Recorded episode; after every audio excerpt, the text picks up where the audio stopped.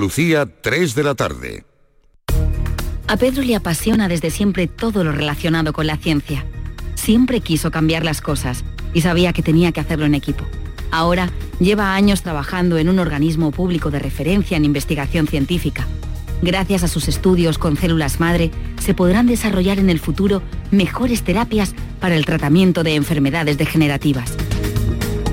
No es magia, son tus impuestos, Agencia Tributaria, Ministerio de Hacienda y Función Pública, Gobierno de España. Este otoño, únete a la revolución solar con Social Energy. Disfruta de tu instalación llave en mano con grandes descuentos y te regalamos 200 euros en tu batería virtual para que pagues 0 euros en tu factura eléctrica con Quiero Luz. Pide tu cita al 955 44 11 11 o socialenergy.es y aprovecha las subvenciones disponibles. La revolución solar es Social Energy.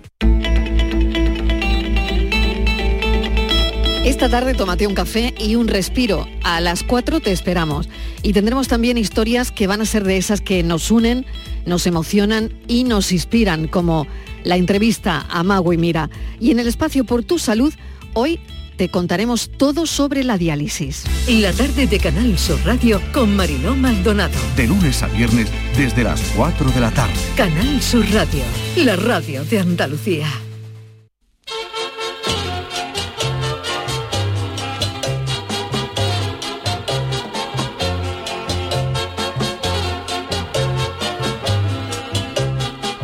En Canal Sur Radio, el programa del Yoyo. No tengo perdón de Dios, no tengo perdón de Dios, no tengo perdón de Dios, y madre mía, cuando era tan solo un niño, mi madre me lo decía, cuando era tan solo un niño, mi madre me lo decía. No tengo perdón de Dios, no tengo perdón de Dios, no tengo perdón de Dios. Perdóneme usted, madre mía. Los fabricantes de gafas y los oculistas se están frotando las manos. Dentro de muy pocos años, el hombre más rico de España no será ya Amancio Ortega, ni el que le hacía las lápidas a Chanquete, que se moría todos los veranos en las reposiciones de Verano Azul, sino posiblemente el que lleve la óptica de debajo de tu casa. Un estudio recién publicado asegura que en el 2050, o sea, en 27 añitos, la mitad de la población mundial va a sufrir miopía por el uso de las distintas pantallas que rodean nuestra vida, televisión, teléfonos, tablets, etc. O sea, que nos quedan muy pocos años para que al salir de tu casa te salude tu vecina Paca y tú le digas, adiós Juan. La verdad es que el estudio no está falto de razón, porque un servidor que está todo el día liado entre el ordenador, el móvil, la tablet y la PlayStation, cada vez ve menos. Seguramente debido a mi afición a los ordenadores, desde joven empecé a tener problemas de vista. La primera vez que yo fui al oftalmólogo sería a los 17 años. El médico del seguro me dijo que era falta de vitamina C. Como no quedé convencido, me metí en una óptica a graduarme la vista y me sacaron astigmatismos. Como ayer el presupuesto de las gafas me resultaba muy caro, me metí en otra óptica donde me sacaron astigmatismo y miopía. Así que le dije que me hiciera las gafas allí mismo, costara lo que costaran, porque a cada sitio que iba me sacaban más cosas en la vista y como me metiera otra óptica me iban a dar ya un bastón y un perro directamente. La única vez que un médico me dijo que la visión la tenía perfecta es cuando fui al endocrino y le dije que me veía gordo y me dijo que las gafas ni tocarlas, que la tenía perfectamente graduada porque efectivamente estaba gordo. Pero no se ríen ustedes de las desgracias ajenas porque a este paso todos estamos condenados a ir al oftalmólogo, a mirarnos la vista y cuando nos pregunte qué letras vemos en ese cartel, contestaremos qué cartel, señal inequívoca de que vemos menos que un gato de cayola. Pero a pesar de la problemática con las pantallas digitales y la electrónica, también ayudaría a mejorar la vista, por ejemplo, a que hicieran las letras una mijita más grande en los prospectos de las medicinas, que hay algunos que hasta traen ya una lupa para poder verlo correctamente. Un indicador de cómo vemos es una sencilla prueba que todos tenemos al alcance. Simplemente basta con echar un vistazo a nuestros móviles y al de los compañeros y al abrir el WhatsApp, si la persona dueña del móvil tiene el WhatsApp con caligrafía Arial 114, es decir, que una sola palabra le coge toda la pantalla del móvil, esa persona ve menos que el maestro de Kung Fu dentro de un túnel. Así que vayamos dejando las pantallitas un poquito de lado porque la cosa se va a poner fea en unos pocos años. De aquí a nada todos con gafas. Unos las llevarán de pastas, otros de metal, otros cambiaremos de gafas todos los años y otros arruinarán al óptico de su pueblo, como Albano, que lleva 40 años con la misma montura. Y empecemos a acostumbrarnos ya a ver gafas y a chistes de gafas, que esto está ya aquí. Como ese chiste de que la mujer que le dice al marido, Juan, ¿te gustan mis gafas nuevas? No mucho, son progresivas. Y dice, ah, pues ya me irán gustando más. Canal Sur Radio. Llévame contigo a la orilla del río. El programa del yoyo. Ladies and gentlemen, let the show begin. Queridos míos, queridos amigos, queridas amigas, muy buenas tardes, bienvenidos al programa del Yuyu en esta edición de hoy miércoles 4 de octubre. Charo Pérez, buenas tardes. Buenas tardes. ¿Por qué lo haces tan despacio por si te equivocas? Hoy lo he dicho todo bien y sin equivocarme, si ¿verdad? Vida equivocas, algo ¿no? y no he dicho, no ha habido problema de que yo 4 haya dicho. no, Hoy ha estado correctísimo. Todo perfecto. No, no, no, hay que decir las cosas, que es para que para no equivocarse. Seguro que lo hacía así, verá. Bueno, Jesús Acevedo, ¿qué tal? Buenas tardes. Qué maravilla. ¿Qué pasa? Oye, se te ha olvidado hablar con el tema de la gafa de Nana Moscuri, que era Ah, otra, otra también, otra de las que arruinó al médico. que se llevó 80, Oftalmólogo. 80 años con la de misma gafa. La tenía así azulita, ¿no? De mujer. pasta. No, de no, pasta, negra, no, de pasta negra, gruesa, gruesa, Gruesa, gruesa, gruesa. gruesa. Esa mujer gruesa. estaba siempre contratada en televisión española, daba todas las noches Sí. viejas. Sí, Ana sí, Muscuri, sí, ¿eh? no, no, no, Hasta que no llegó faltaba. Sabrina. Y otra, y otra. Yo creo que a Nana Y si Muscuri lleva gafas, ¿sabes? la guardaban en un, cajoncito, la sacaban en Nochevieja y cantaban una cosita y para adentro también. Esa y Paloma San Basilio. muy bien, ¿eh? Era gran artista. La edad de Nana Mouskouri. ¿Era griega? Mírala. Nana Moscuri. Pero está Hombre, vi- por el Pero, apellido. pero el apellido. No, pero está viva. Pues tiene que tener ochenta y pico años por ahí. Yo creo que sí. No, el que murió, a- el que murió fue Demi Russo. Demi Eso, Demi Russo, Russo. que era otro abonado a televisión española, ¿eh? ¿Ah, Demi sí? Russo, sí, sí. Denis Russo que estaba siempre fumando. Tú que eres muy chico, pero tú, no, tú No, no, perdona, yo, claro. 88 años. 88, ¿eh? 88 años. 88 años llevan a Nana Mujuri con las mismas gafas. Hombre, pero cuando nació no tendría gafas. Dos ¿no, euros le han quedado de pensión a los, al óptico. Que digo, que, cuando, que con, de chiquitita, cuando recién nacía, no saldría por el útero, mata ahí del No útero con la. Y luego hay gafas y gafas, por ejemplo, unas gafas míticas y muy gordas también las que el, el que está del dúo Los Amaya, el que llevaba Ah, las gafas de pasta Amaya. gorda. Ves, no sé quién es. Que la, sé quién es. que la, la patilla de esa gafa era la manigueta de un paso. de palio. Hay gente que nace con Vaya gafas. gafa, vaya gafa. Hay gente- yo nací con gafas, hablando de Demi Russo, Jesús, tú es que eres Sí. muy pequeño. Pero no, no, perdona, pero yo Ah, conozco tú a- conociste a Demi Russo. Claro, con, la bati- con la batita esa que con la salía. batita No, eh. y, y, y fumando, y fumando. ¿Fumaban eh, cantando? Pues, sí. Sí, Demi Russo can- fumaba Demi cantando. Russo no sé si fumaba cantando. eh, Sí, porque era, además él tenía un grupo con, con Vangelis, ¿eh? Ah. compositor de la banda sonora de Carros de Fuego, o de Blade Runner, que además Denis Russo cantaba algunos de los temas de, de Blade Runner. Sí, una voz espectacular. Ahora sí, Sí, le sí. gustaba la armónica bien. A Demi Russo era gran amante hay, de. hay un vídeo de los dos, vamos, uno tocando el piano, otro cantando mientras que ¿Y fumaba. por qué no vestía nunca pantalones? Siempre iba con... Porque era de talla ancha, era, de, era- era de- ¿no? de nuestro gremio, iba cómodo. Iba cómodo, ya una, una, una toga romana, vamos. como si una fuera túnica. como un mumú, ¿no? Un mumú de esto. Un mumú una túnica de Demi Russo la echado tú por encima una vespa y la tapaba por la noche. No, no cogía humedad. Somos- No sé si- porque somos gente de buen comer. Yo pertenezco, nosotros nos río, pero yo no tengo, yo, yo he sido también del gremio de Demi Russo, ¿eh? que yo también, eh, también podía llevar ¿Túnica? túnica, ¿Túnica? túnica sagrada. La gente que llevamos unos metidos kilitos, kilitos en, en lo alto, ¿Qué pero de, de túnica? Demi Russo cantaba muy bien, cantaba muy bien. Tenía me han llamado, es que me han llamado y Además no tengo- le pegaba la voz que tenía. Sí. Mira, míralo. Este de No le pegaba la voz de un señor orondo, ¿verdad? No, para nada. Parecía- parecía, por ejemplo, Barry White era un tío grande y sí, grave. Pero Demi Russo tiene una voz así melódica. Sí, sí, parecía- con Un poquito de rev y un poquito de efecto, eso sí, pero... ¿eh? Hombre, fueron de los precursores con la música mm, electrónica y sintética. El con, con Vangelis. ¿eh? No Griegos. sabía que, que Demi Russo había estado con Vangelis, la Sí, verdad sí, que era- habían hecho grupo, ¿no? ¿Cómo Claro, se hicieron llamaba? grupo. Ay, ¿cómo se Hicieron llamaba? Se me olvida, No ¿lo me tienes por acuerdo ahí? cómo era, pero- ¿Cómo es? ¿eh? Vangelis, claro. Vangelis. No, Vangelis era, Vangelis era el- Sí, pero que el grupo, ¿cómo se llamaba? Jo, qué mente tengo.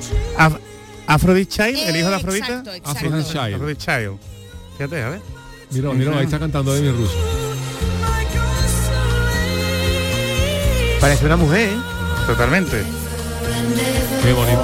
Ah, Cantaba triqui, triqui, triqui, triqui, triqui, Esa es la canción que recuerdo más, la de Triqui Triqui Triqui. la No, y tenía ¿no? otra muy famosa que era We Shall Dance, We Shall Dance, We Yo Shall sé, él cantaba en inglés. Na, na, na. ¿Ah? Yo Él cantaba que... en No inglés, se era movía griego. mucho, ¿eh? No se Hombre, movía, la túnica no se la movía túnica mucho. no se movía mucho, ¿eh? que No, Demi no. Russo fue al gimnasio una tarde. ¿Pensáis que Demi Russo A llevaba, preguntar, a preguntar. llevaba ropa interior debajo de la túnica? No seguro. No te creas, ¿eh? que yo estaba en Escocia. el- Sí, podría llevar los frisos del Partenón al aire. Cuidado que mi, mi hermana viene de Edimburgo y dice que ha visto a uno con ¿Al el fal- gaitero? Al gaitero que no llevaba nada debajo, ¿eh? Cuidado que. Pero Esa es la otra canción, no, no suena esta canción de mi ruso. Éramos Lo que pasa, y tampoco iba mucho al peluquero, ¿eh? ¿De mi No, ruso? no, no, ni al barbero tampoco.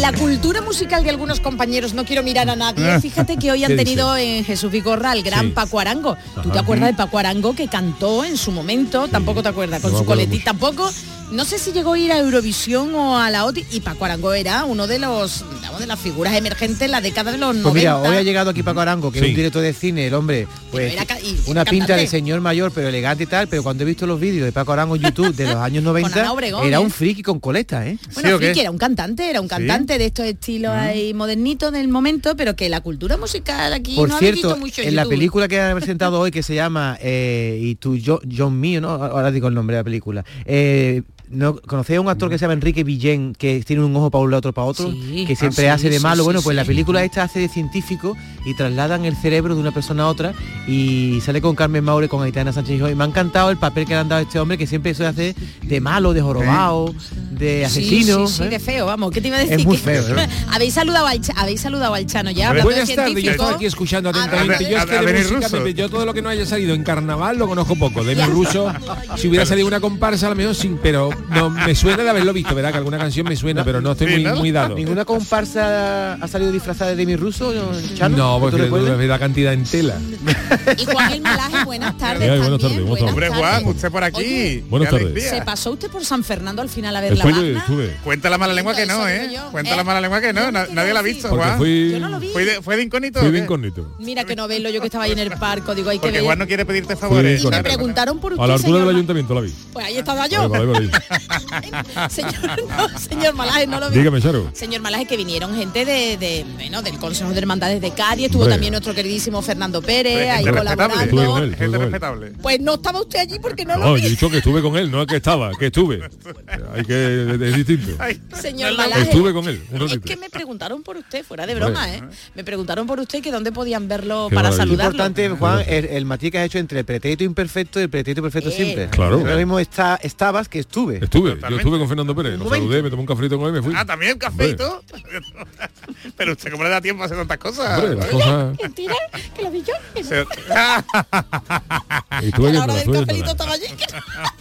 No, Bueno, que ¿tú te crees preguntaron- que Fernando Pérez se tomó un café nada más? Fernando Pérez tomaba varios cafés, varios cafés. Señor Malaje, que preguntaron por usted y yo no quiero Muchas dejarlo, gracias, yo no quiero gracias. que mi ciudad, San Fernando, bueno, que lo quería usted y que usted no fuera, ¿eh? Y me preguntaron que si usted eso, que Que iba había a dar el pregón del otro año, del año siguiente. Me estoy postulando yo. Vale, vale, yo le daré, yo le daré buena. Juan, a usted sí le gusta Denis Russo, ¿no? A mí me gusta tiene, usted- tiene una, tiene una categoría, de mi ruso tiene una Usted categoría. tiene una Sí, cultura sí, sí. musical. Él sí, ¿verdad? tranquila. Él sí. A en el tanatorio lo ponen de hilo musical. Mucho. Tiene una voz celestial, tiene una voz angelical. A ver si podemos, Manolo, podemos rescatar alguna cosa de mi ruso. Te ponemos Hombre, para... si pusiera triqui triqui Manolo, Que a que- triqui triqui para acabar un responso no. no es. O la, o la can- o la canción de Carro de Fuego. Que Pero la, la, esta la última que ha cantado de Will esa está bonita, eso está bonito. Cuando estamos dando ahí. Ah, tú vas a poner una, cosa de cuerpo presente y se cayó no, cantando no, triqui triqui. No, pega, hay que guardar la forma. Porque triqui triqui triqui, ¿qué significa? Nada, ese es el monstruo de las galletas. Fíjate. esto, fíjate, esto el organista del tanatorio se, se lo sabe, cuando haga la partitura, y toca esto más lentito. Hombre, ha tenido que estudiar solfeo, ¿no? Esto está bonito para despedir, la gente viéndose la mano. Hasta luego. Es verdad, dándose abrazos. Sí, Está sí, bonito, pega, sí, para pega. ¿eh? despedir. Qué bonito. A ver, una voz así como melódica, angelical, Que lagrimones, ¿eh? Está bonito. No, va a poner los billis. Es un responso. Está bonito, a mí me gustaba de La verdad que si. Demi Russo viviera, haría todo lo posible para decirle a, a Vigorra que me lo trajera por la mañana para hacerle Seguro, entrevista. ¿Ah, sí? Seguro. ¿A usted le gustaría entrevistar a alguna persona que haya fallecida o produzca cierto placer poderla entrevistar? Freddie Mercury me A encantaría. Freddie Mercury, por ejemplo. Mercury. Usted a Freddie Mercury, Hombre, Freddie Mercury, señor ¿a Malaje, no. la? A usted le gustaría un Perales, ¿no? Algo así. Un John, John Lennon. Para mi gusto John los perales es demasiado alegre. Y Freddie Mercury, Le pone nervioso. y Freddie Mercury que es El para usted. perales lo veo excesivamente fresco. Más no, no. cerca del reggaetón, ¿no? Sí, más cerca saber, de, más cerca de Georgie Dan. Quiero yo saber un Freddie Mercury que le suponía el señor Malaje, porque Freddie Mercury Hombre, está en la las canción de antípodas. Bohemian Rhapsody, una maravilla. Hombre, pero, pero era un poco pecador, ¿eh? Eso Sí, digo yo. Eso tiene fama. Con su vida privada. Su vida privada era pecador el hombre. Era pero bueno. pecador, ¿no? Y el Chano, el. Chano supongo yo que un John Lennon, ¿no? Un- Oh, John Lennon, qué maravilla. Paco Alba, ¿no? Paco Arba, Paco Arba, una entrevista con Paco Arba. Claro. Claro, pero usted lo conoció. Yo lo conocí, yo Ah, lo eso conocí. digo yo, Yo me invitó a café alguna tarde incluso. Ah, también, también a café. ¿Y qué le preguntaría a Paco Alba? Chano, si, lo Sí, me metería en la comparsa. Así de claro. La no hubiera ganado clavada, nada ese grupo con- conmigo. Hombre, Oh. hombre, hombre, ahí arreglando cosas. Hombre, lo que pasa es que éramos de distintas épocas, porque claro, que cuando ya Usted Paco Arba, yo, yo era un ¿no? chiquillo, yo era un chaval. Claro, usted era un chiquillo. Yo era un chaval. Hombre, forma Paco Arba estaba en su apogeo, yo era un chaval, pero yo ya, yo ya pillaba, yo ya cantaba bien. Pillaba, Oh, Yo cantaba como Los Ángeles. Pero forma De de ver yo cuando nací distinta. no salí llorando, yo salí cantando. Con la manita puesta en el pecho. y, y la madre que, que, con que bien canta ¿no? este niño. Y el, el médico me daba cate y yo diciendo que no va compás. No va a comprar. Y yo tenía ahí mi- mis dotes carnavaleras. Comparsística. qué bonito. Y el primer juguete que le dieron era un pito de Un pito carnaval. de carnaval. Fíjate. Los niños tenían un sonajero y un Fíjate pito la de que tuvo que carnaval. dar Chano con el pito de carnaval de chico, ¿sabes? Qué maravilla. Oh, qué bonito. Qué bonito. Yo creo, Chano, que lo- la espinita que Juan el Malaje habla de, de pregonerismo de Semana Santa, pero usted tiene que tener la espinita de que no la hayan nombrado o nominado a pregonero de Eso Cádiz. se la, se, la, se la ha perdido Ah, Cádiz.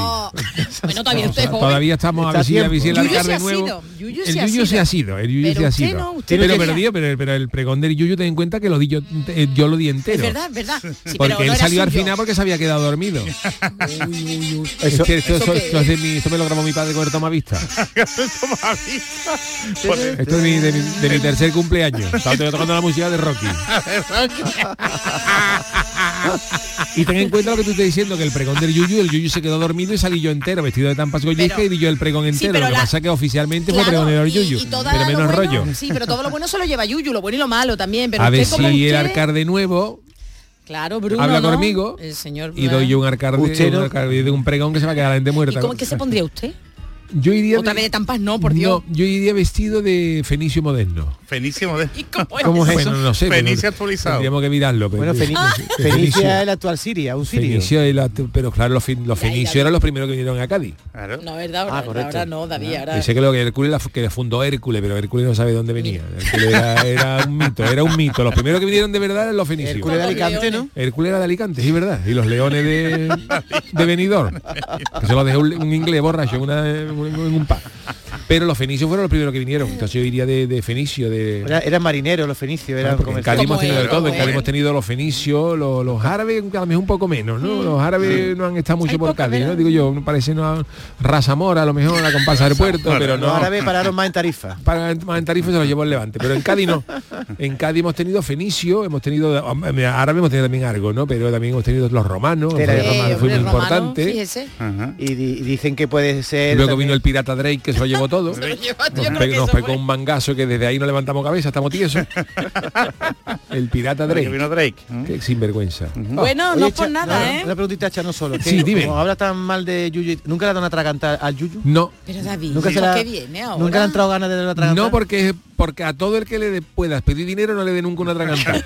Por si acaso. por si acaso. Y después se queda en su casa, David. Si cuando estuvo, el- cuando estuvo así el Yuyu malito, malito era quien le hacía la sopa era el Chano, que es muy pero después está Yo estoy aquí escuchando todo lo que está diciendo yo, que es perfectamente. Da cierto, fe, ¿no? Yo, doy fe. yo no me quiero meter porque O sea no- que entre ustedes... los trapos sucios se lavan en casa, no en mi Cuando nació su niño, el, el último también estaba allí. ¿te También estaba yo O allí. sea que hay cierto pique, pero... que- Pero os nos Como yo, Lennon y Paul McCartney, que se daban tragantar, pero, pero, pero se necesitaban unos otros. Bueno, hoy tenemos un programa maravilloso porque hoy tenemos Chanálisis, que veremos por dónde nos sorprende el Chano, tenemos don Jesús Acevedo, así que sin más dilación, vámonos con las friki noticias. Friki Noticias. La primera para doña Charo. Atención que esto tiene miga. Y hoy, mira, hoy pega en este miércoles cinéfilo. Policía, quiero denunciar un delito. Mi vecino está cortando a otro en trocitos. ¡Oh! Alaska y Dinarama, todavía era Alaska y Dinarama. Bueno, pues atención porque el pasado fin de semana se estrenaba, no sé si a Jesús es, si Jesús es más cinéfilo de estas películas, creo que Yuyu y yo y David tampoco. A ver, a ver. a ver. El pasado fin de semana se estrenaba la última entrega de una de las películas más gore y de terror. Sí, Saw. Saw, Saw. Saw o Soul. Soul 10. Saw. 10. Oh. Bueno, pues yo, en yo ella... soy incapaz de verla, ¿eh? Pues, es, es lo que es eh, soft gore. Muy sangrienta, ¿no? Muy gore, muy, Muy, muy, muy gore bien. y más después de lo que os voy a contar. Ah. En ella regresa uno de los villanos más queridos y temidos, John Kramer, alias Jigsaw. La sangre y la muerte, bueno, de lo más sórdida y de lo más escabrosas nos faltan. Hasta el punto de que hay una escena que promete ser eh, no destripamos y nunca mejor dicho, no, destripamos, promete ser de las más comentadas por los espectadores o eso piensa su director Kevin ver. que se pone a las riendas de esta saga por cuarta vez. Y atención, que aquí viene la noticia. Fue el propio director quien contó una anécdota que le pasó a uno de sus montadores, se llama Steve Form, que el hombre dijo, mira, pues voy a teletrabajar y me voy a llevar el trabajo a casa. Bueno, Claro, pues con los- la película, ¿no? Exacto, pues con los programas de edición habituales que hay ahora tan modernos, fue poniendo el sonido, los planos que requería el director, los cortes necesarios y todo lo imprescindible para hacer de esta película de la décima ya show una experiencia memorable y temible. Pues según el director sigue contando, este montador, Ford, estaba en su casa tranquilamente realizando ahí sus labores de montaje, como cuando Yuyu está en su casa ahí montando los canales y montando todo.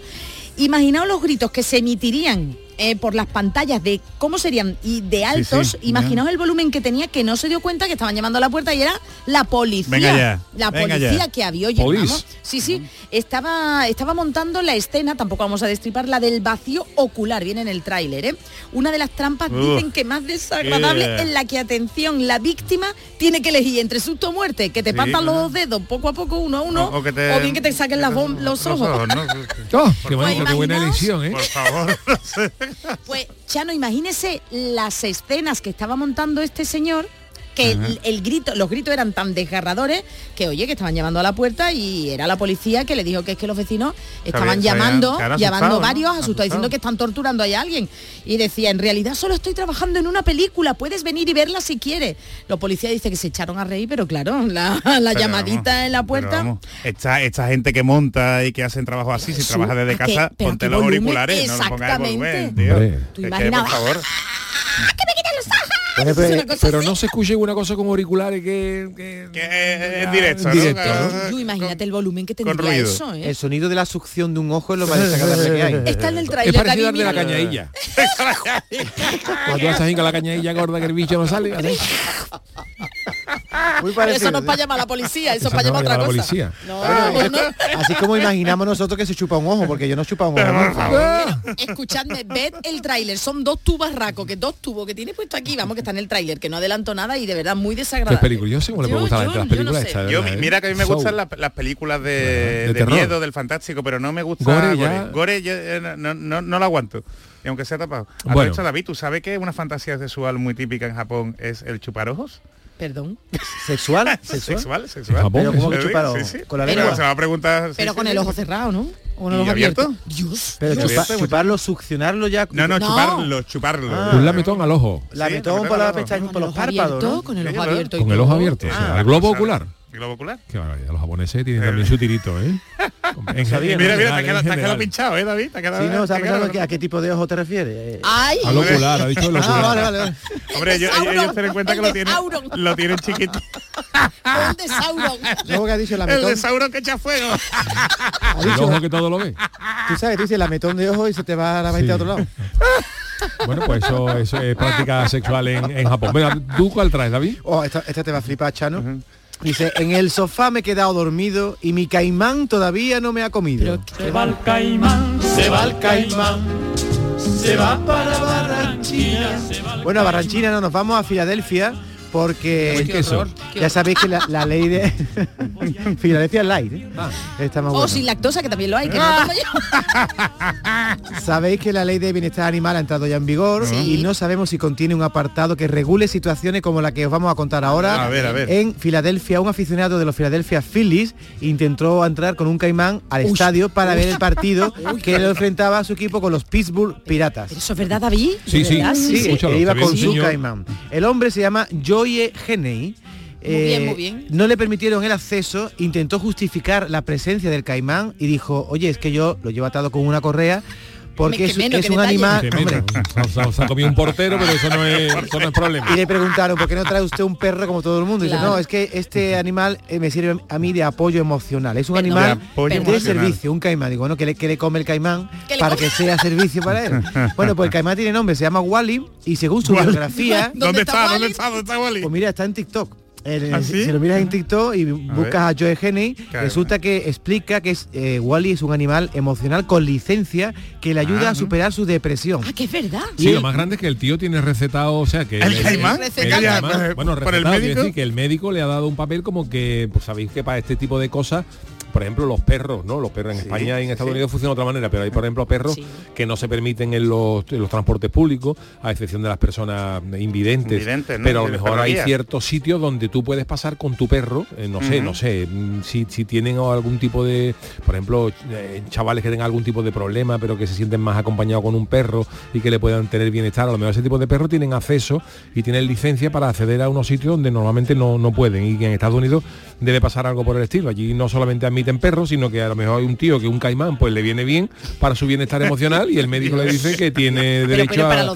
a, ir con el caimán a algunos sitios, ahora los campos de béisbol, no sé. Que, Yo vamos, lo que me los demás no pregunto- tenemos esa sensación. Me pregunto es cómo da un abrazo a un caimán, Eso. porque dice, dice este chico, a Wally, a mi caimán, le gusta dar abrazos. Y fíjate lo que hacía en el sofá. Yuyu, me acostaba en el sofá, me despertaba y mi caimán estaba acostado sobre mi cabeza. y supe- ya voy a por ti. Dice, y supe que se recostaba mucho tiempo, porque Claro, tenía toda la huella de su mandíbula en mi cara. Pero ¿cómo?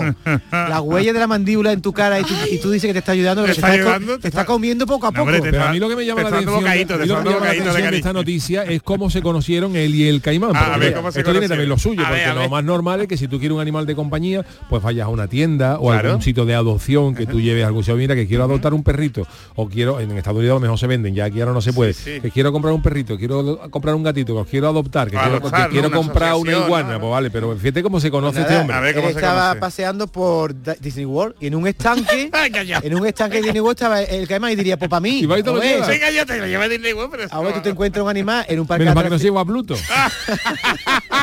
Oye, Este pues sería, más animal de compañía, de más animal Pero de- digo yo, ¿cómo sale ese hombre? ¿Cómo sale ese hombre por las puertas de Disney World con el caimán en la mano? Y sin Dios. papeles ni nada. Y sin bocadito ¿Eh? ni nada, vamos. Bueno, y no te ¿Cómo lo- está la gente? ¿qué come un caimán? Eso, por- aparte Hay- de hay- seres hay- humanos. hay pienso- Dueños. o- de, de momento a él no se lo ha comido. Comen pienso, no, lo comen, atención, A ver, ¿qué comen? el dineral que se gasta este hombre en chetos y muslos de pollo. ¿En chetos? Chito, qué peste Sí, sí. tiene que dar ¿En caimán. chetos? ¿no? soy un eruto del caimán.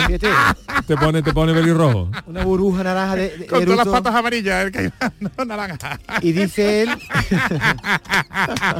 ya está otra vez, Willy, ya está, ya está comiendo chetos. Pero el caimán también tiene, no tiene La verdad que las patitas. no llega, ¿no? Tiene las manitas tontas. ¿Dónde no, sí, el caimán tiene cuatro Sí, patas. tiene Sí, cuatro pero que patas, cómo no las tiene- pero que, que no, no le llega, que no llega, que no puede- se lleva. no puede tomate. No, no, pero al caimán... caimán con un pico testicular mueren. No, pero espérate, el caimán... los tiranosaurios. Los, tiranosaurios se extinguieron por un picor testicular. Porque le entraron ladillas y no podían rascarse con las manitas y no llegaban.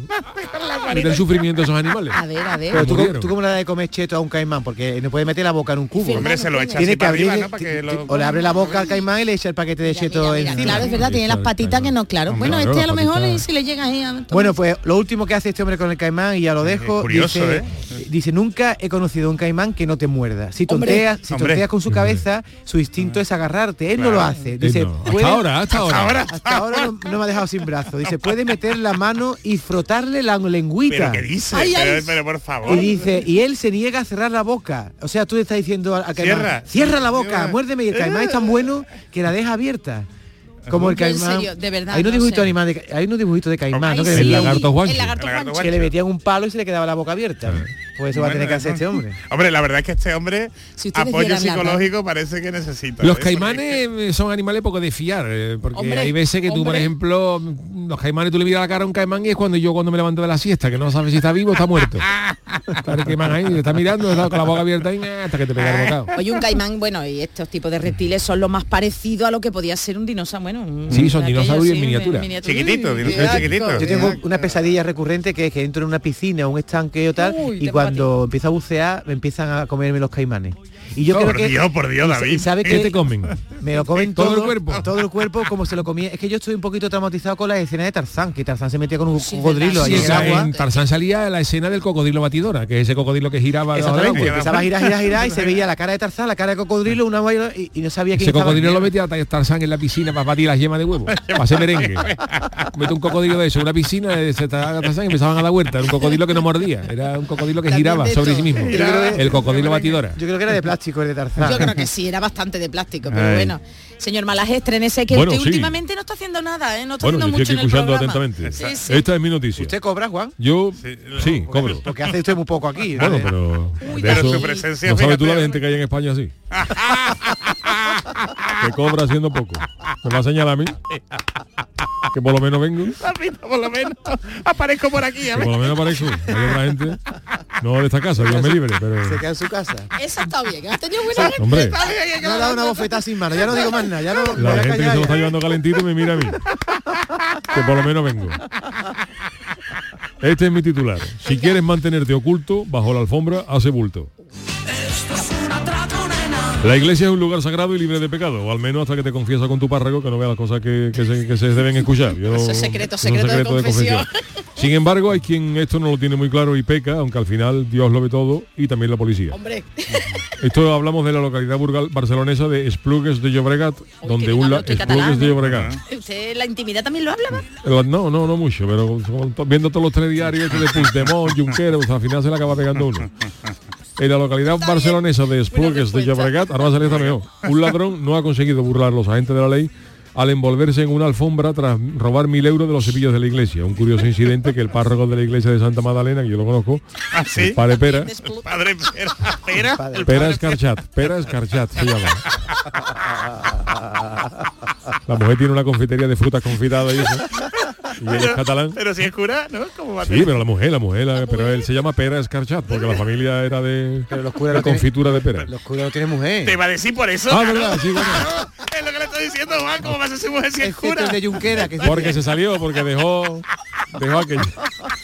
Estaba escarchado. Bueno, borra. Uy, se me ha ido el secreto de confesión. puede repetir. Retome, retome. Pero como tiene mujer si es cura. Bueno, su, su sobrina. Su sobrina. Bueno, No según, sigamos por ahí. no sigamos por ahí. Os voy a decir una cosa, perdonadme. Tengo que hacer un inciso. Yuyu eres súper, bueno, Yuyu no, el señor Malaje Soy- es soy- soy yo, rápido, de verdad. Ahora de- de- es que me has demostrado que eres, tiene una inteligencia, venga, sigue. Bueno, según fuentes conocedoras del caso, el hombre, este hombre, el ladrón, aprovechó cuando la iglesia estaba abierta para forzar los lampararios eléctricos y la caja fuerte de la Explique que es un sacristía. lampadario. Los ¿eh? lampararios son la- las lucecitas eléctricas. Las lámparas eléctricas. Que van por electricidad, que ahora me No estoy puesto yo en electricidad cofrade. Donde se pone el...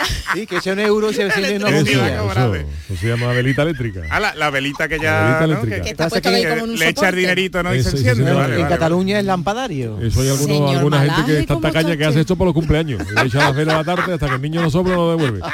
Bueno, este señor forzó las lamparitas eléctricas y la caja fuerte de la sacristía y el autor de los hechos se hizo con un dinero de la caja de los cepillos y las donaciones en un botín que ascendía a 980 euros. Sin embargo, el párroco, el que tiene su sobrina, el que su sobrina tiene la tienda, cerró el recinto y se con la iglesia con el ladrón en el interior, por lo que este decidió ocultarse bajo una alfombra encima de un armario.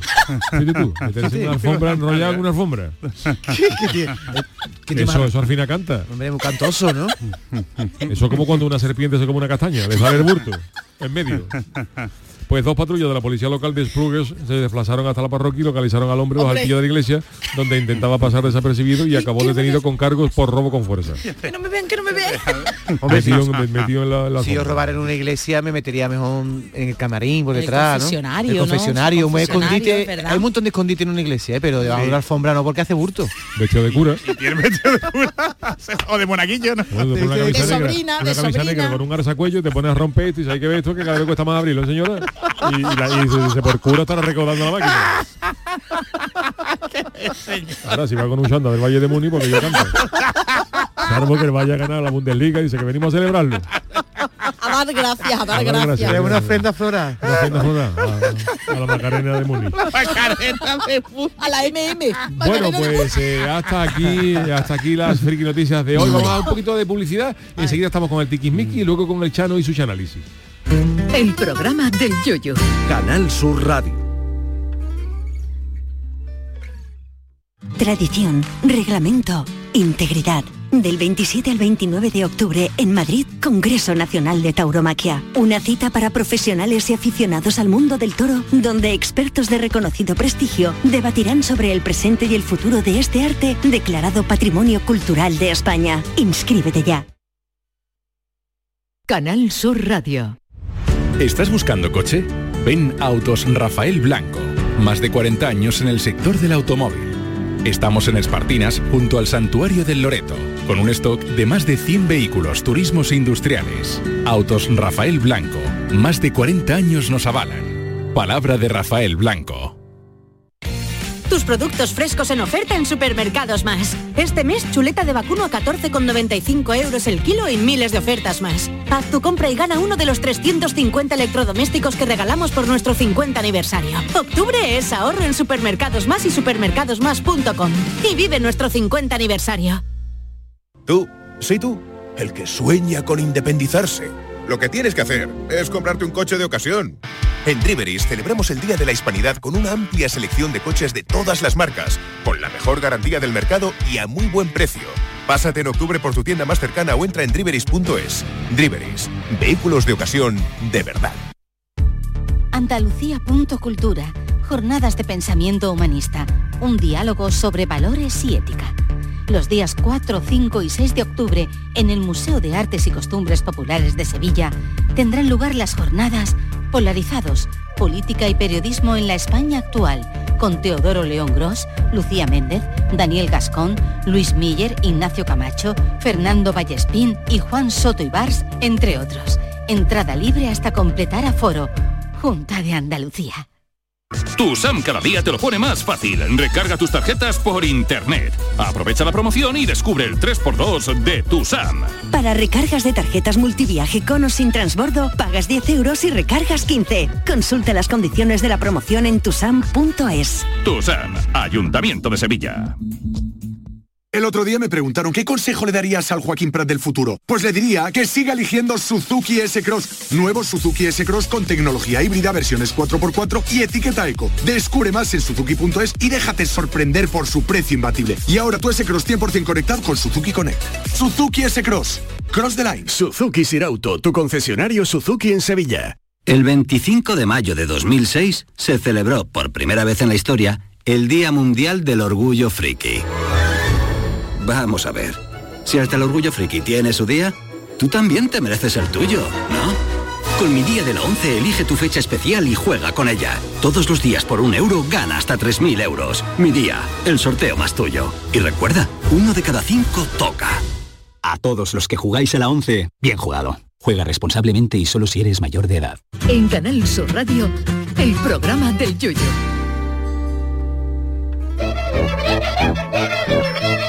Las consultas de Acevedo.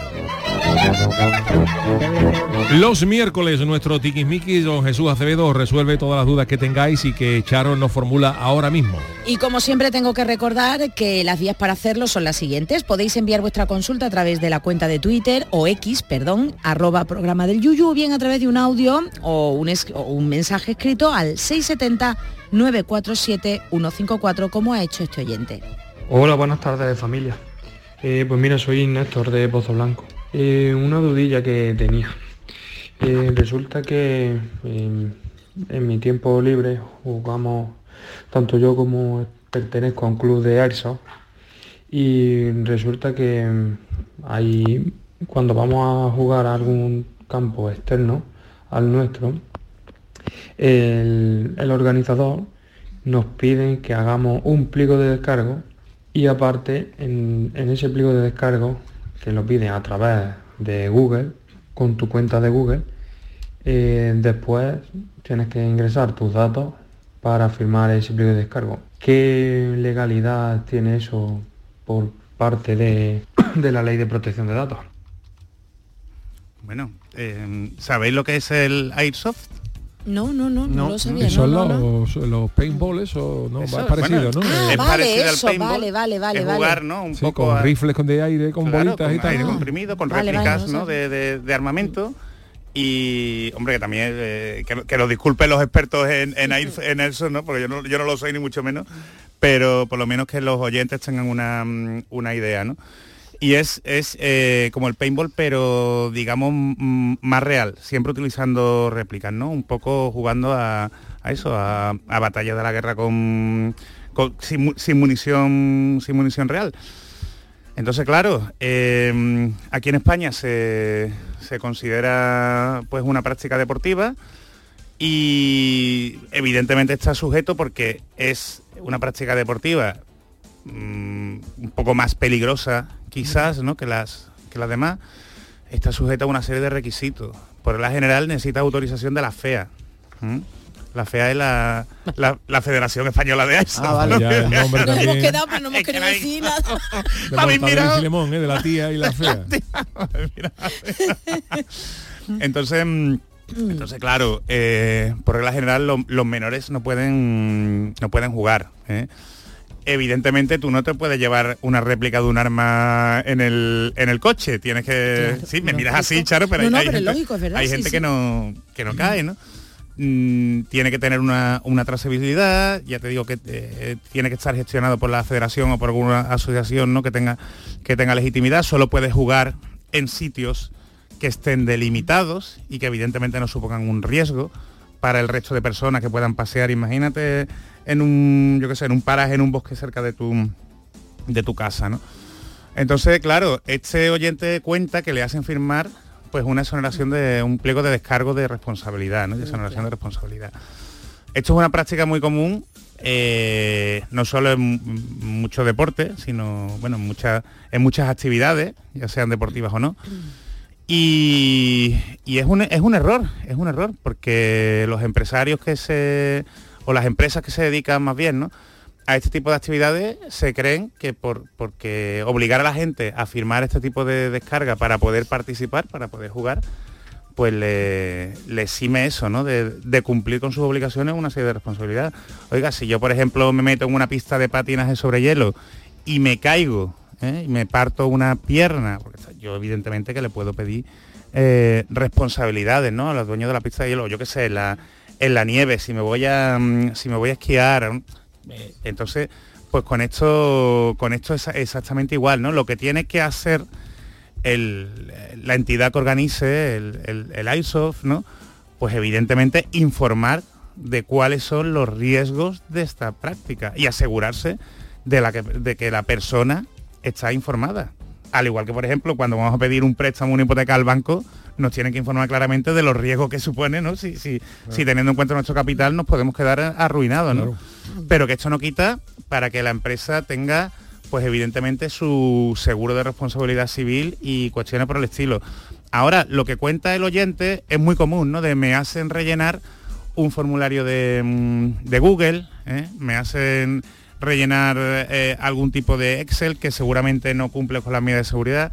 Entonces, eh, por la parte de, mm, de protección de datos, si las cosas se, se hacen bien, pues no hay ningún tipo de, de problema. Lo que sí es verdad es que son datos que pueden ser un poquito más, más sensibles, porque imagínate una persona que esté condenada por algún tipo, a lo, a lo mejor en algún caso concreto se puede pedir o un test psicológico, ¿no? Entonces, datos más sensibles que no pueden estar porque sí en abierto en una nube de, de Google o se puede mandar por un WhatsApp o por un correo electrónico, ¿no? Y después lo que digo siempre, el- estas empresas deberían tener un delegado de protección de datos o deberían tener un compliance officer, ¿no? Que cualquier persona que tenga dudas le pueda preguntar eh, cuáles son la- las consecuencias de todo esto. Y muchas de ellas no la tienen y me da un poco la sensación, ¿no? Pero bueno, hay que ser responsable con nuestras las prácticas que hagamos y evidentemente con lo que hagamos en nuestro ocio. Bueno, pues eh, muchísimas gracias, don Jesús Acevedo, por esta mm, respuesta a nuestro querido oyente. Y hoy es miércoles y tenemos Chanálisis. Los miércoles, nuestro tiquismiquis Jesús Acevedo responderá a todas las dudas que os surjan en relación a vuestra privacidad y protección de datos. Envíanos tu consulta a través de un audio al 670 94 71 54 o un tuit a arroba programa del yuyu.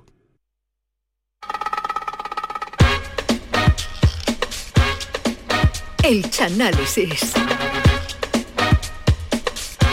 El extinto videoclub del cuñado del Chano, con sus cintas VHS, se ha convertido en la perfecta máquina del tiempo, que nos traslada cada semana a una década distinta, en la que se estrenaron las películas chanalizadas.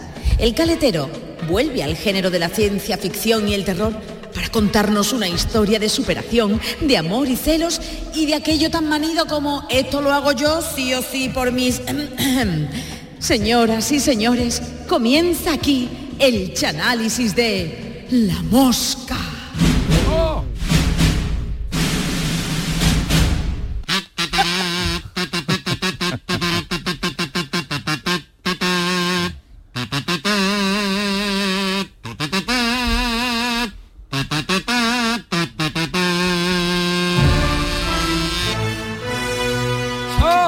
Nada más que la música ya, ya da indama. ¡Oh! ¡Qué música, qué música! Buenas tardes a todos.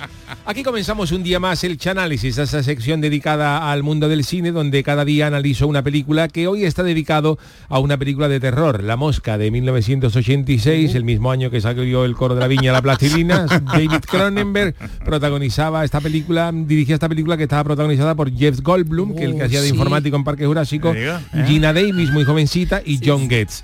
La película esta cuenta la historia de Seth Brandel, un científico que él es un científico muy bueno, pero está un poco majarón, como todos los científicos. A ver, a ver, ¿qué ha pasado? Entonces, Todos los científicos de las películas están. Este de, este de Regreso al Futuro. Fíjate el Doc, este de- Doc, fíjate cómo está pues estaba- este estaba un poco El- de el profesor Bacterio, El ¿no? profesor Bacterio, El porque este gacho nada más que hacía inventar tonterías. Este, por ejemplo, inventó el pelachillo en 4K. Y dices, ¿para qué vale? Yo yo lo voy a inventar. Un pelachillo en 4K, la radio en color. La radio en color. También inventó los parches para calzoncillos para que los peos olieran a menta. Todo lo que, todo lo que inventaba eran cosas de esas raras. no, no mal. no está mal.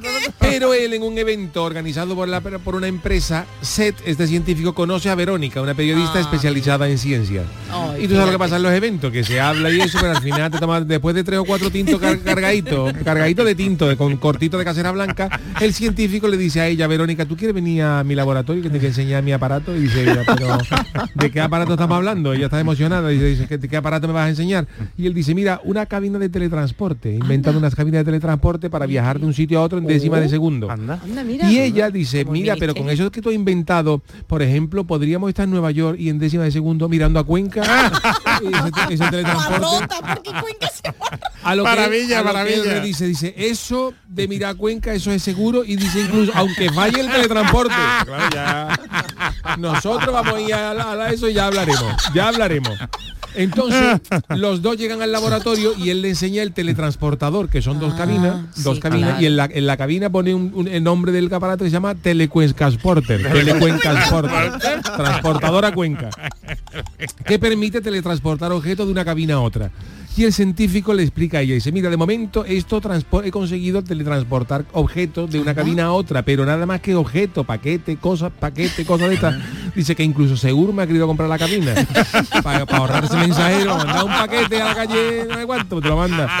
Dice, pero no he podido conseguir teletransportar a, a- a- a seres vivos porque la cabina los destroza. Como mete un ser vivo, lo destroza. Y para demostrarlo, el científico mete a un mono de Gibraltar en una cabina y cuando le da el botón para mandarlo de vuelta al peñón, el mono explota, no me voy a poner aquello, la, la sangre que yo un mono de Gibraltar.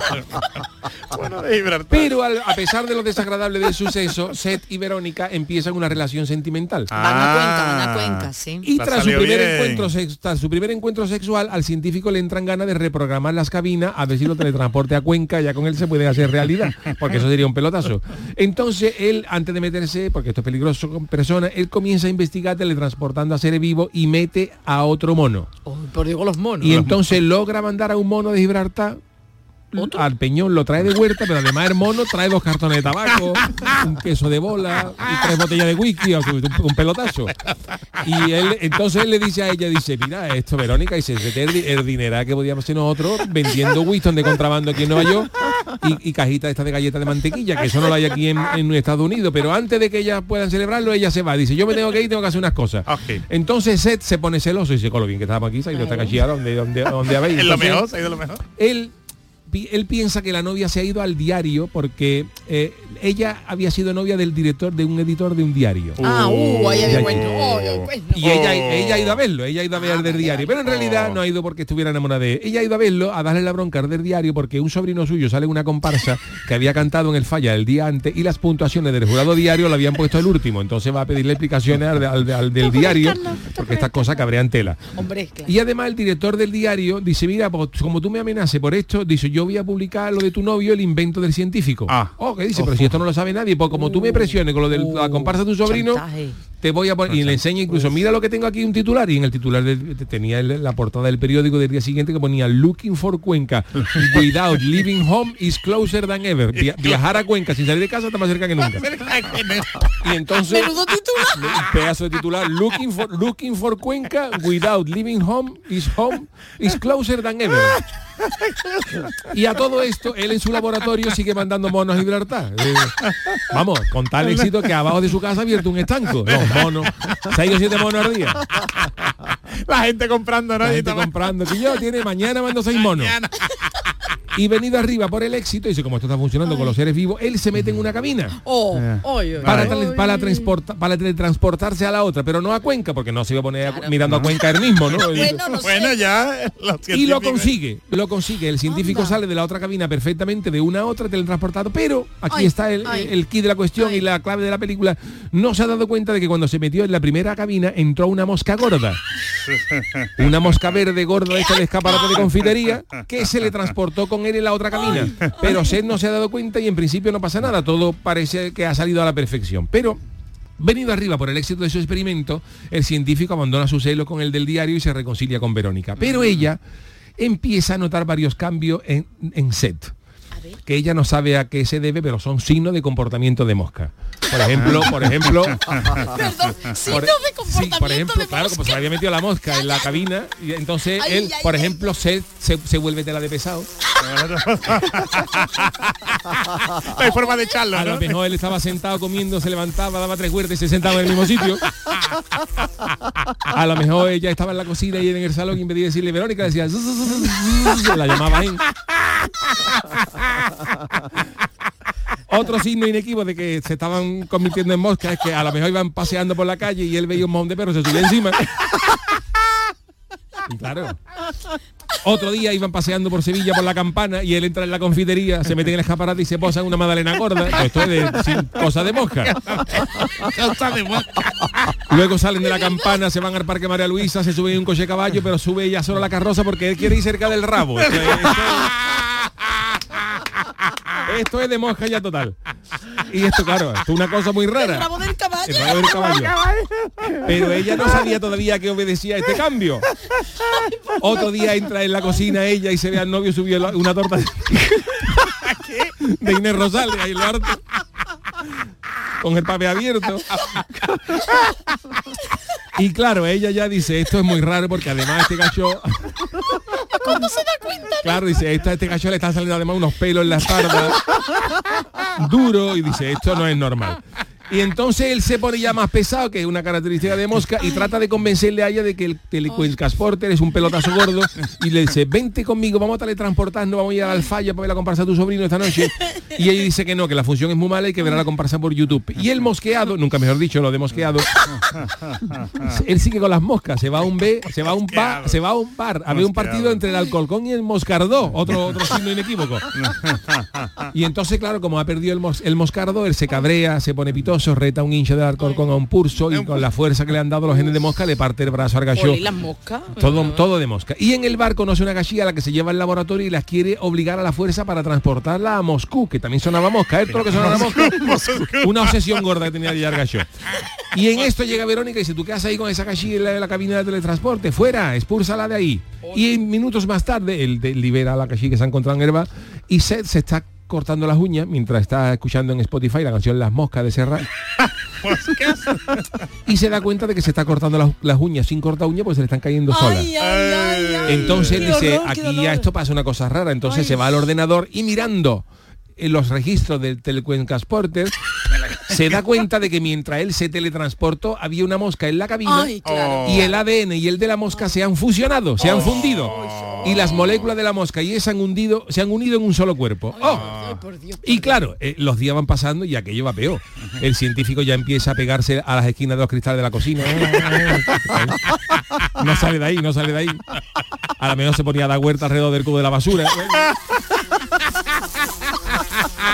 Y además, empieza a volverse cada vez menos humano porque se le van cayendo partes del cuerpo y cada vez está más chico, cada vez está más encogido, como un jersey de 3 euros después del primer lavado. Y además ya cosas asquerosas para poder comer su comida llama, llama a Braulio, llama, Ay, llama al jugador y, y larga sobre la niña sobre el almuerzo para que las enzimas disuelva el puchero y la pringa y se da cuenta de que se puede pegar a las paredes, arteche y dice, yo me estoy volviendo mosca. Él dice, "Este- dice, esto aquí, esto no es ninguna broma, estoy perdiendo mis instintos humanos sin poder controlarlo. Y entonces planea otra fusión de él con otro humano para eliminar los genes de la mosca. Y qué humano. Pero todo esto, la novia Verónica se entera de que está embarazada de él. Ay, Dios mío, pero de... Uy, uy, Y uy, entonces ella tiene una pesadilla donde da a luz a una larva gigante. Y ella se acojona y llama por teléfono del diario y dice, mira, yo tengo que ir a un médico para abortar esta misma noche. Y dice, a ver si yo voy a estar aquí criando en la barriga un mosquito. que cuando yo me dé a luz me pique en el mismo potorro en el nacimiento. que si una roncha de mosquito duele en un brazo, fíjate un picotazo de mosquito Fíjate. gordo ahí, ahí- Fíjate. ahí- ahí abajo, ¿no? Fíjate el panorama. Pero Zeta, el científico, se entera de la conversación y la sigue a ella hasta casa del director del diario. Logra secuestrarla antes de que llegue a casa del otro y le dice, por favor, no aborte al niño, da luz, da luz a nuestro hijo, que yo le quiero poner de nombre Musiquito, que es el que cantaba, ¿dónde está la mosca? Aquí o allí. ¿eh? Y entonces ella huye aterrorizada. Y a todo esto irrumpe en el laboratorio el director del diario, con una escopeta para cargarse al científico. Pero Seth lo deja inconsciente al hacer ahí se le posa en la, se le posa en la frente y el mismo el otro se da ahí y se mata. De su propio cate. Se desvanece y entonces ahí el científico Moscar vomita otra vez sobre, sobre la mano y el pie de él y lo deja sin poder caña y sin poder comer caña ella y sin, y sin poder ir por ahí andándole, le quita la mano y el pie de la vomitera. Y entonces Seth, ya Majarón perdido, le explica a Verónica lo que quiere hacer. Mira, yo me quiero meter contigo en el, en el te- telecuencasporte, junto a ti que estás embarazada, nuestro niño y yo, para fusionar nuestros tres cuerpos y el del niño musiquito, aún, aún- aún por nacer un tres en uno, como, como, el, como el spray, ¿no? Para ser mayormente humano y no mosca. Y mientras él arrastra hacia la cabina, se completa la metamorfosis todavía más, se le cae la carne a pedazos, Ay, ay, ay, se ay. transforma en un ser medio mosca que empuja a Verónica a una cabina y él se mete en otra. Pero cuando le va a dar botón de vámonos que nos vamos para teletransportarse los tres, el del diario, manco y cojo, logra disca- disparar una escopeta, que este es para llevárselo a la feria, a la cabina esta de lobo, porque vamos, si manco y cojo es capaz de de científico, darle. este nuevo, vamos, te lo lleva y te gana 84 peluches en la misma noche. Pero el del diario logra endiñarle un, un tiro al científico y con otro corta los cables de la cabina y le Menos saca de allí. Entonces, cuando está a punto de transportar, el, el set, cuando Seth va a salir de la cabina para, para eso... del- es la mosca, estoy es la mosca. El del diario, para no dejar la segunda cabina vacía, ¿qué hace? Abre el frigorífico y mete en la cabina un plato de criadilla, que son los huevos del toro. Que Seth se había, el científico se había comprado esa tarde para hacer una tortilla. Y cuando la máquina arranca y se fusiona el ADN del hombre de mosca con las criadillas, que es los cojones sí, del toro, sí, pues sí, Seth se convierte en mosca cojonera. Sale convertido ¡ah! en mosca cojonera, una mosca grande de dos metros que daba miedo verla. Y cuando el científico sale de la cabina, tropieza, se cae, se abre una brecha y ya el científico le dice a Verónica, Verónica, mátame ya, mátame ya porque Mátame, ya. mátame ya porque esto es un sufrimiento, yo estoy yo no soy humano, yo soy mosca, matarme ya. Y ella le dice de diario, bueno, ¿y cómo matamos a este? ¿Cómo matamos a, a una mosca de dos metros? ¿Cómo da-?" y dice, traer baigón.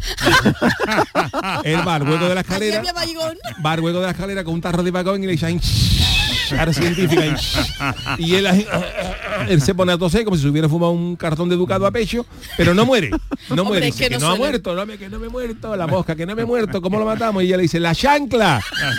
Todo, todo lo que matamos dale con la chancla dale con la chancla pero que eso no falla contra las moscas pero el, el- el diario era noviembre y llevaba bota y dice no puedo no puedo.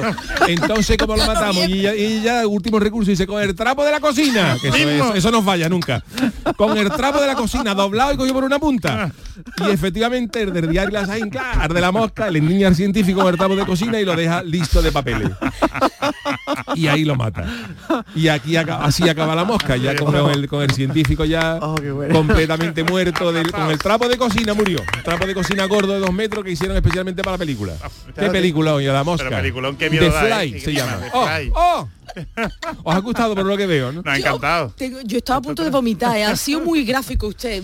Qué, qué horror, Claro, ¿eh? pero la la película, la mosca. película es asquerosa, es gore, porque el hombre se, se va convirtiendo poco a poco en mosca. Ah. Se, Se le va metió, se le deformando, metió el ¿no? ADN, se va deformando, se convierte en mosca, se Ya. posan las magdalenas, La de huerta, cristal. la huerta de la basura, en, los- en las esquinas de los cristales, se pone ahí en, A mí me gusta la- en la pastelería. La, en la pastelería, subió una encimera de una torta el rosal y la novia lo estaba viendo y dice, "Eso está- aquí está pasando algo raro. Creo que es el Yo, yo no había visto esa película, ¿eh? la voy a ver. Pues se recomiendo que la vea porque Jet el argumento está es tal cual como te he dicho. A lo mejor la escena del trapo final la quitaron porque no pegaba mucho un trapo de cocina en Estados Unidos, no, pero bueno. No te va a gustar tanto, ¿eh? Después de haber escuchado el análisis. Bueno, pues eh, maravilloso ese análisis Genial. un miércoles más de nuestro Chano de Cádiz. Gracias Charo Pérez, Adiós, gracias adiós. a Jesús Acevedo, Adiós. gracias a don David Adiós, Hidalgo. Nosotros volvemos mañana, el gran Manolo Fernández en la parte técnica. Volvemos mañana a las 3 de la tarde, pero yo me quedo un ratito ahora en el café con Mariló. Hasta mañana.